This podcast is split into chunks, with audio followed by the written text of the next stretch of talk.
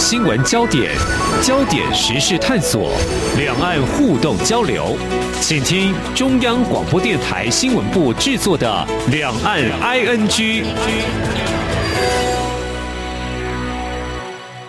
大家好，我是宛如。这一集的节目，我们谈到的是微笑台湾秋季号，封面的标题是“远方任意门”。真的吗？这个我们童年的梦想，就是哆啦 A 梦的任意门，就要出现在我们眼前了吗？宛如昨天翻了这本最新的秋季号的时候，我真的有这种感觉。疫情当中，真的闷坏了。然后呢，有机会这个全台湾到处走透透，或甚至到比较远一点的东部地区。你会感觉到非常非常的舒畅，所以在今天我们就要请着微笑台湾的总监李佩书，带着大家一起空中来旅行。佩书你好，Hello，宛如好，各位听众朋友大家好。好，这每个月的最后一个周四跟佩书连线，都是我觉得啊心情开心不得了的时候，又觉得又可以跟着佩书一起出去走走逛逛了。但是我先讲一下，其实昨天呢。行政院的那个振兴五倍券哦，开放数位绑定，很多人都第一时间就上去抢了。我刚刚稍微了解一下，佩叔也上去了，其实宛如我也上去了，但是我们都没有 没有成功，因为太贵。对，但这也是一个这个政府的用意啦，就是也希望说大家在呃十月八号启用这个五倍券之后，每个人可以拿新台币五千块钱，好好的去花，好好的去。旅游好好的去再看一次台湾，这种加码的补助真的就是一个及时雨哈。可是十月之前，就是现在你们所出的一个。远方任意门，我其中看到了一篇让我觉得哎呀好有意思的，就是说疫情受创首当其冲的观光产业还有地方团队，他们这从五月中一直到现在也要逆境求生啊，那他们怎么样开拓自己的一个市场呢？那我我先破梗一下，等一下我们要请佩叔好好介绍一下。标题叫做 “online 出远门”，就是线上是可以出远门，然后云端你可以去散步，还有沉浸式的线上群聚。哎，这个让人觉得这个是一个疫情之下的新发展、新创意。然后我们接下来把时间交给佩叔来刚帮我们介绍一下，怎么样逆境求生。好，那其实呃，大家也知道，我叫台湾二十年来都一直在关注地方的旅行跟生活。那因为疫情期间，我们真的看到非常多。很多人非常的辛苦，就比起我们自己那种在家工作，真的，我真的觉得我们真是太幸福了，因为他们真的就在第一线。那你看，一大堆观光客原本会去的地方都没有了，那那些餐厅啊、民宿啊，或者是那些旅行业者该怎么办？可是我就看到了另外一个光景，就是哇，没想到在这样子一个很艰难的时刻，他们反而真的是逆境求生，越做越勇。那这些人，他们真的是一个华丽转身到让我自己。都起鸡皮疙瘩哎，因为你知道那个呃，过去在大道城那边有一个小呃一个团队，他们叫做岛内散步。那他们过去算是国内非常知名做深度导览的，而且他们不是只有做国内的导览，他们还有做为外国人做英日文的导览。那他们这些人当初都是在第一线的，那这些没有办法做导览的导游们。领队们该怎么办？然后这间公司该怎么办？没想到，呃，他们就做了一个叫做云端散步的，就是刚刚嗯我们呃 一开始宛若提到 online 出远门，其实就是他给我的这个 idea。那他们的云端散步从岛内散步变成了这个云端散步，那要怎么云端散步？我就很好奇啊。他说哦，他就说哦，我就带。我就请我们的导游真的到了这个地方，他们是选择了呃大阿里山区，就是瑞呃瑞丰这个地方，就是产茶嘉义产茶的地方，然后他们就请人家上去，然后呃另外他们就是开线上直播，那并且他也把这个当地的物产先寄到旅人他家，比如说哦我就先寄给宛如茶呀、爱玉啊，然后跟着大跟着这个。呃，旅游的达人一起走访这个瑞丰的风景，然后一边坐着这个爱玉洗爱玉，然后喝阿里山的茶，然后进行一个两一两个小时的旅行。然后没我那时候听了，我觉得很 confused，我就想说，这个线上旅行怎么会有人想去？因为我知道我们习惯的那种直接，对啊，直接在当地就可以引咎于这是多快乐的事，我为什么要隔着一个荧幕看你呀？就没想到偏偏就是有这个需求，因为真的大家。在家里面太闷了，尤其是他们还推出亲子团。那你知道小朋友被关在家太无聊了，所以其实有非常多的亲子，然后还有企业的这个员工旅行的需求就找上他们了，然后就来一个一个华丽转身。我就说，哎，你们怎么有办法转身的这么快？然后他呃，执行长邱毅就跟我讲说，啊，因如果你每天都被那个三点半追着跑的话，你就可以转身的很快了。真的就是他被银行。付款的通知追着跑，他就觉得说他必须要赶快为了他的员工而努力，所以我真的觉得有心就其实就不会让时间空过，是真的是在这一段疫情里面带给我们的各种醒思。所以刚刚提到这个昂赖书员们，不是只有他们，因为呃他们之后我发现还有非常多，比如说像有一个叫做呃酱生活的，他其实是另外一间旅行社，叫做买台湾 tour，买台湾 tour，他过去是。带外国人来台湾旅行，他们是做英镑的生意的。那现在没有外国人来台湾怎么办？他们做起了选物店，然后他们就把过去带这些外国人到产地、到这些呃偏乡，他们去旅行，找到了这些好物。就把它收集在一起，然后把它放上了这个平台，所以大家可以透过这些好物的选购去支持在地，然后它也可以透过这些选物，你去在家里就可以引救，你就可以要仿佛吃到、用到，然后看到，你就可以回到那个。旅行的现场，呃，我我想宛如跟我一样，其实当初其实我们讲难听点，就是很不屑那种线上的体验啦，因为觉得说就是不好玩嘛，我就是要到在地才好玩。对，佩叔，你知道，其实旅游我觉得最棒的一件事情就是无感的体验，因为如果我只有线上看你玩，好，我我觉得对，就是我应该自己在那边，这才能真正的实体体验啊。没错，可是你知道，其实我们这次做的时候，我发现你所谓的无感。真的在，在这个线上没有时空限制的时候，它可以发挥的另呃更特别、更不一样。因为你知道，像譬如说，像云端散步，秋衣就跟我们分享了一件事，他说，其实过去在带呃台北的这个。呃，岛内散步的活动的时候，他其实会觉得说有一个有几个不同的年代，他如果可以让大家一起看到这个年代的话，会非常的特别。但是因为受限于你是要在现地用走的，那有一些可能其实是在不是在台北市的地方，他们就不能去了，那也就也就在当下看不到了。那个其实就是一个限制。但是到了在线上 online 的时候，他可以把这些。景点都剪进去，然后把这些照片都放出来，影片都放出来，然后这样这样子，现地跟影片不断的交叉之中，你可以看到的东西其实更丰富。我觉得，哎，真的很有道理。它其实，呃，我觉得直接到产地到现场是一件很有趣的事情。但是如果它是用线上的方式的进行的话，其实又是另外一个方式，我觉得是很有意思的，大家可以去想象的。然后，其实我们自己在疫情期间也做了一个叫做“原地开箱”的活动，也真的让我感受到了，因为我们就是请了林务局局长跟那个麦觉明导演，MIT 台湾之麦觉明导演，跟我们一起做了一档的线上的节目。那我们就带大家。从阿里山下一直玩到阿里山上，然后你知道那个沉浸式的体验，中间还大家一起吃林下的蜂蜜啊，然后阿里山茶，然后最后还开箱那个麦觉明导演的包包，我就觉得哇，其实你会觉得在线上。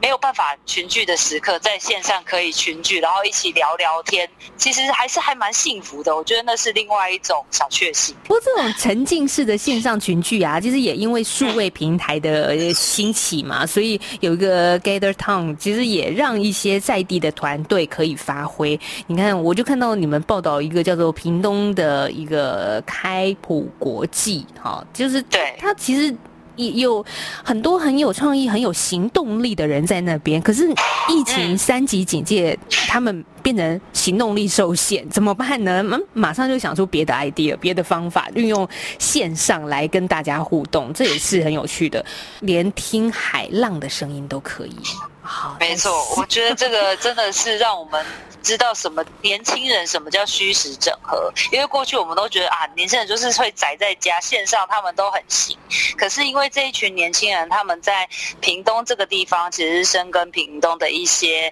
比较深度的旅行跟活动，所以他们在屏东办了非常多的，譬如说在森林里面野餐啊，或者说在一些呃。老的眷村里面办了市集的活动，那他们到了疫情期间，他们没有办法办这些实体活动，怎么办？他们就想到了另外一个方式，就是刚刚婉如有讲到，用了这个软体叫做 Galen Talk。那 Galen Talk 它这个软体很有趣，它很像我们过去比较早年代在玩电动的那个感觉。他就是很类比的那种方式，然后他，但是他可以自己去安排那个里面的空间，所以他们就打造了一个市集，那个市集就是线上的，叫做线呃市集不警戒，然后他就邀请了呃每一个摊位的摊主。来到这个线上来摆摊，然后呢，他还设定了一个舞台，所以他还邀请了歌手在这个舞台要唱歌。而且你知道，他那个市集的每个摊位，你是可以看到老板本人的，因为他除了那个虚拟的人物在那边之外，你点进去，你要跟老板讲话，老板也会回你，然后而且是真人在回你嘛，所以这件多少钱呐？然后这件的细节怎么样啊？还可以透过视讯镜头就给你看。我觉得那个感觉其实没有比现场。差，而且你会觉得哇，真的是很有趣，那个科技无极限。而且刚刚谈到就是说，因为屏东其实既有山又有海，所以他就找了，他就把那个地图画的很像那个又有山又有海的那种概念，所以他就在海边放音乐，然后让你，他因为他你知道现在有很多的镜头，它其实真的是可以照到当下的风景的。比如说我们现在要看石门水库泄洪，其实有个镜头在那边，对，所以他们也找到了一个呃可以。眺望那个屏东的海的这个镜头，然后它就连线到那个镜头，所以你如果要坐，你就可以按你要坐在那边，然后看屏东的海，真的就是当天屏东的海洋给你看。我就觉得哎，这个很很有趣，因为他太了解那边的地形、地势、风貌，还有这边的人文，所以他可以组装成一个真的很接近屏东风土的这个线上地图，让大家进行体验。那我觉得在。呃，我们长时间待在家办公也好，生活也好，真的是太无聊的情况之下，我就有这样子的探索，反而是开启了我们另外一个商机跟另外一个看世界的角度。嗯，真的说的很好，另外一个看世界的角度，就像我在文章里面看到团队成员之一有说，以往办活动是我们要让大家来屏东玩，看见这里的文化，但是现在是反过来看哦，透过线上交流，是不是能主动把我们的文化传播出去？哎，我我觉得真的也很好哎，就是以前，但真的大家要大家要舟车劳顿，甚至可能海外的朋友坐飞机才能够到台湾的这一些有意思的村落去看他们的文化，但现在线上让大家真的就打破了这些国界、这些疆界了。嗯，没错。这时候我们先休息一下，下一个阶段请佩叔带着我们一起去这些地方走一走。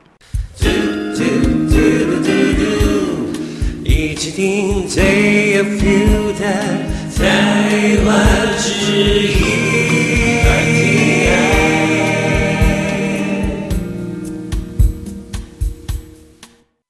回到今天两岸 NG 节目，我是宛如。我们访问到的是微笑台湾总监李佩书。嗯，佩书在这一期秋季号的微笑季刊当中的标题叫“远方任意门”。好，我们刚还没有仔细谈到“远方任意门”。我觉得你下这个标题就已经非常非常的叫什么有心机，当然有时候有创意啦。其实，对，好，我们来讲讲这个标题。对我们那时候真的想了很久，然后我自己非常喜欢这个标题，因为我觉得远方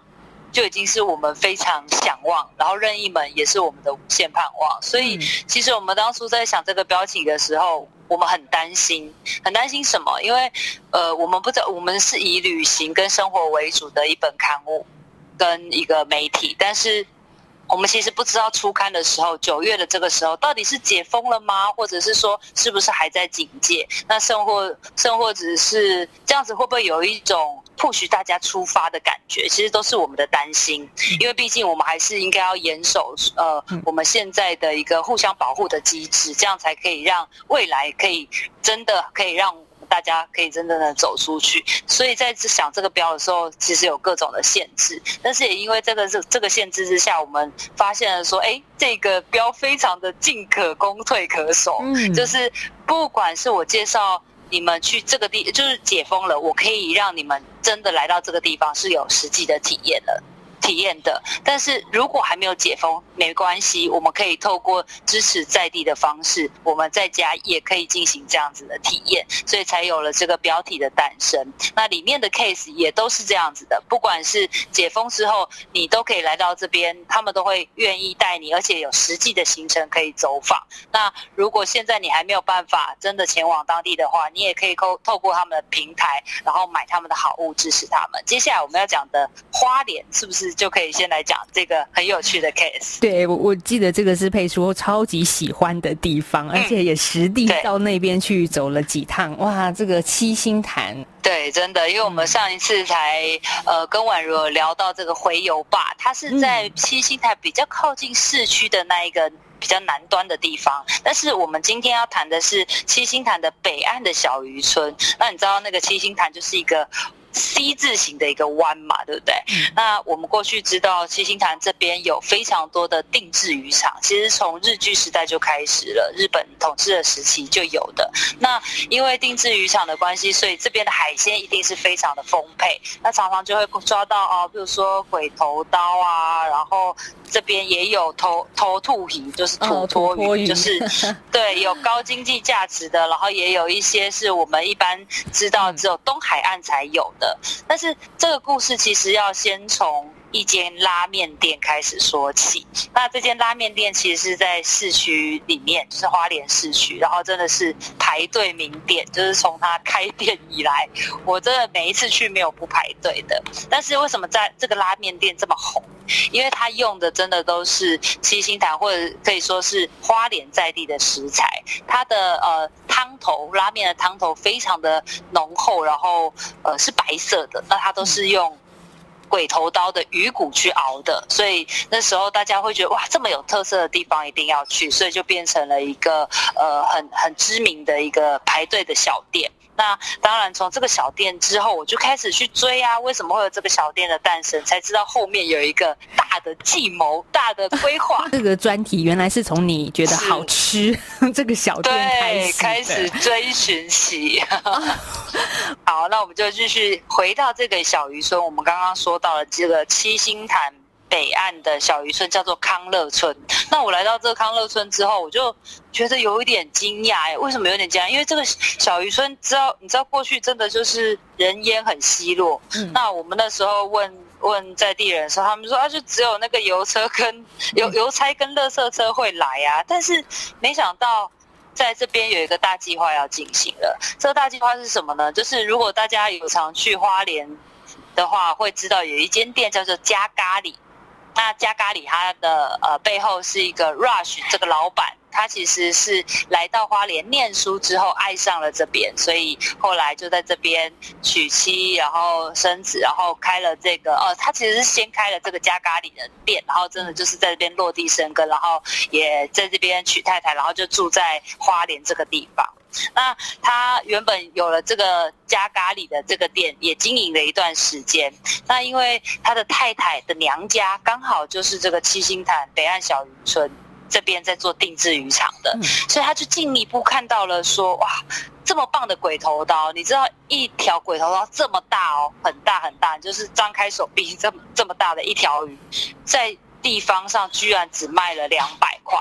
啊！然后他就觉得说，啊，怎么会这样？这么好吃的鱼，然后可以这么做全利用的鱼，怎么会只只卖了这样的一个价钱？他非常的也算是真的是非常的惊讶，而且很难过。他觉得说渔村的价值不应该是这么没落的。那他就想说怎么办呢？他应该要想办法去复兴这个小渔村。那你知道为什么这个鱼这么大一只才两百块吗？其实并不是因为它难吃，而是因为它是不容易去运送的鱼。就是过去你知道我们常常听到的一些啊，老人家会说容易臭臭的鱼，其实都是因为过去的呃冷冻技术、冷藏技术还有运送技术没有办法到达现在这样子的一个程度，所以他们在转运送之后，他们很容易坏掉，或者是容易比较不好吃，因为腥味就重了，所以它其实卖不出去外地，尤其是在东部，你知道要。翻山越岭来到其他的城市卖这个鱼，几乎是不可能的，所以就只能便宜卖掉啦。可是你知道我们现在吃的鲑鱼啊，就是很多都是从海外远洋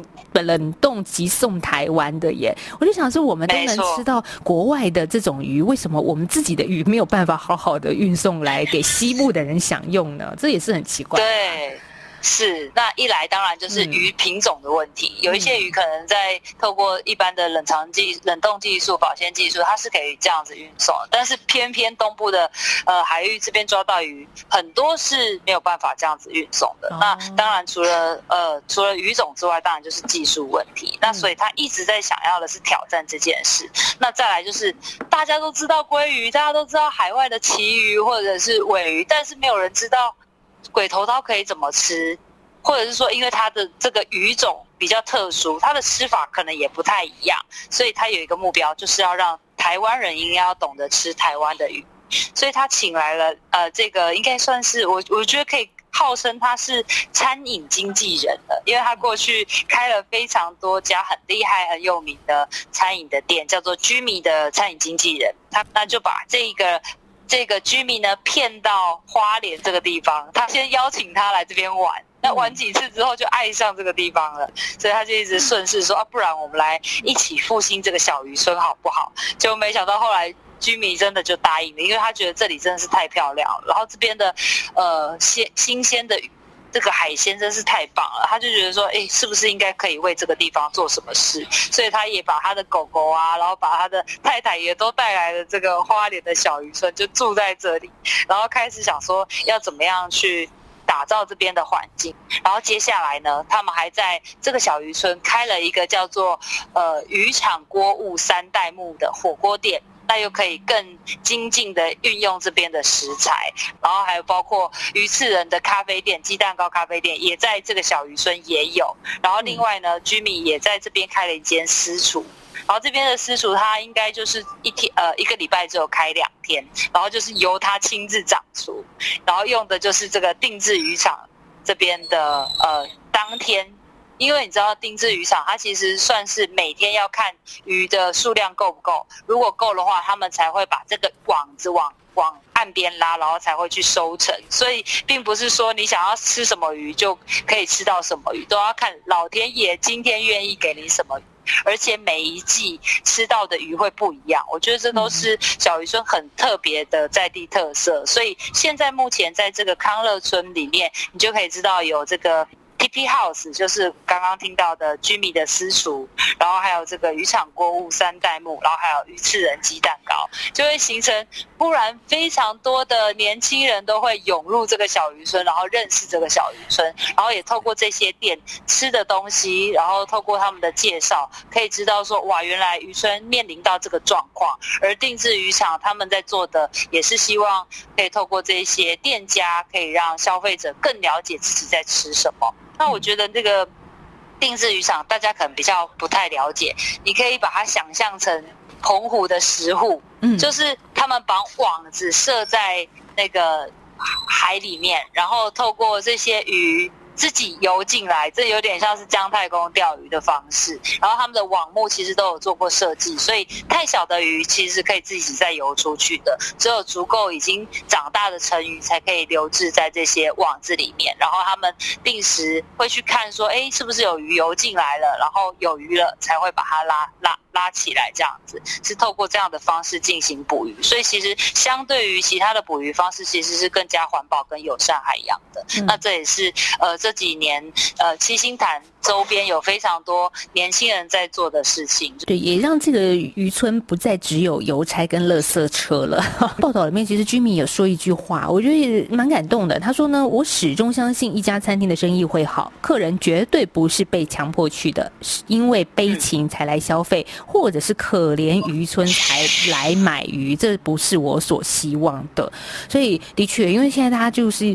慕名而去的，不是因为觉得说哦这个渔村没落了，所以要地方创生，我们就要赶紧去支持他们。呃，不是，不是，不是。但嗯，多了这些游客，我觉得其实他也会对。在地的民众造成一些冲击，因为大家会觉得，嗯，这这几个年轻人到底在搞什么？然后把一些呃外来客带进来，然后还吃着什么鸡蛋糕，这，然后就会觉得说，这这可以让我们这些原住民，就是在地的人一起来享受这样的成果吗？好，一开始可能也是有这样子的一个问号在里面的。没错，因为我觉得一开始一定是在地有非常多的不解，不知道他们在搞什么，然后甚至。呃，我问 Jimmy，哎，这样会不会对外地人造成影响？他说当然会啊，因为譬如说，哎，太吵了，然后大家其实就住在那个地方，那其实是不是就会干扰到在地人的生活？那另外就是垃圾的问题，那么多的人进去之后，垃圾量也变大了，那你就会看到说，还是有一些乱丢的问题，所以这都是他们一边做，一边在想办法解决的。那另外也必须要跟在地人做非常多的沟通。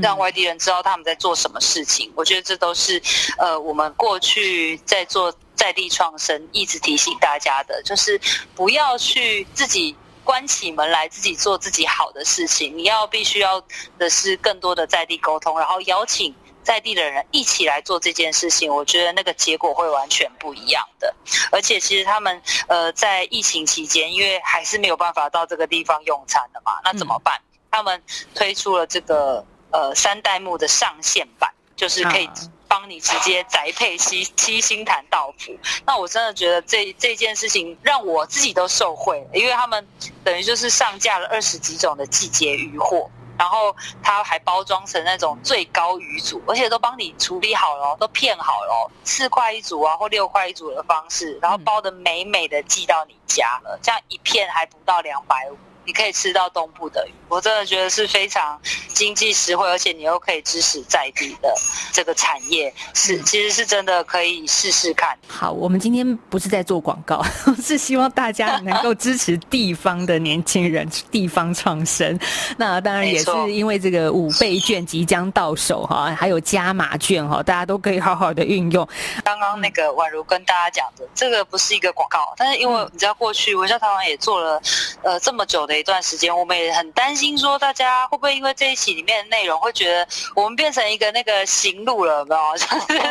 就是来看看完之后，会告诉大家哦，在哪里买，在哪里买，会变成这样的一个推销的方式。但是我后来转念一想，我就觉得，对我们就是要推销，因为我们就是要支持地方，支持在地。我们要要怎么支持地方，支持在地？你不能只是用讲的，其实就是要消费。如果没有没有这些消费支持地方的话，那个地方根本就没有办法。法做他们觉得对的事情，然后没有办法好好活下来，所以真的是要用消费来支持他们。不管是你走进去，然后透过的方式进行消费，或者是说你在家点一点他们在地的东西，然后可以帮你栽培到福，我觉得都是一种很好的支持。因为其实我们在里面还谈到非常多，是包包括呃台东的时尚。或者是说屏东的牡丹，在这呃，在这个疫情期间，他们都开创了很多很有趣的商品。那过去你知道吗？过去其实是，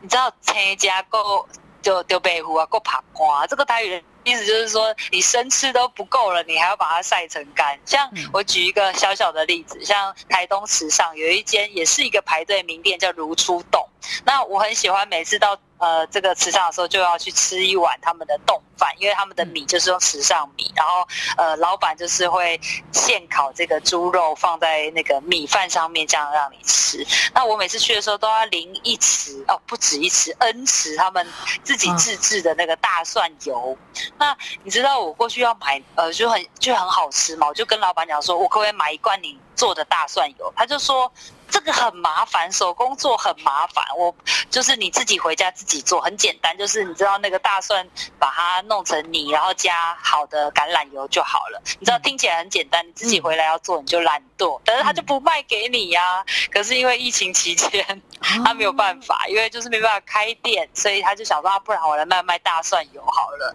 所以你知道我因祸得福，我在疫情期间栽配了他们家好多的大蒜油回在家，回家里面囤囤货。那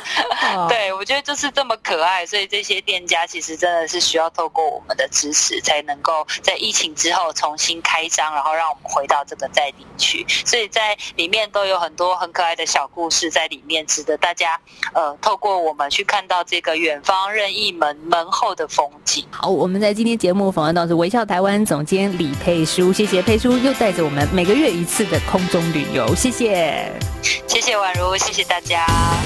好，谢谢大家的收听了，我们明天再聊，拜拜。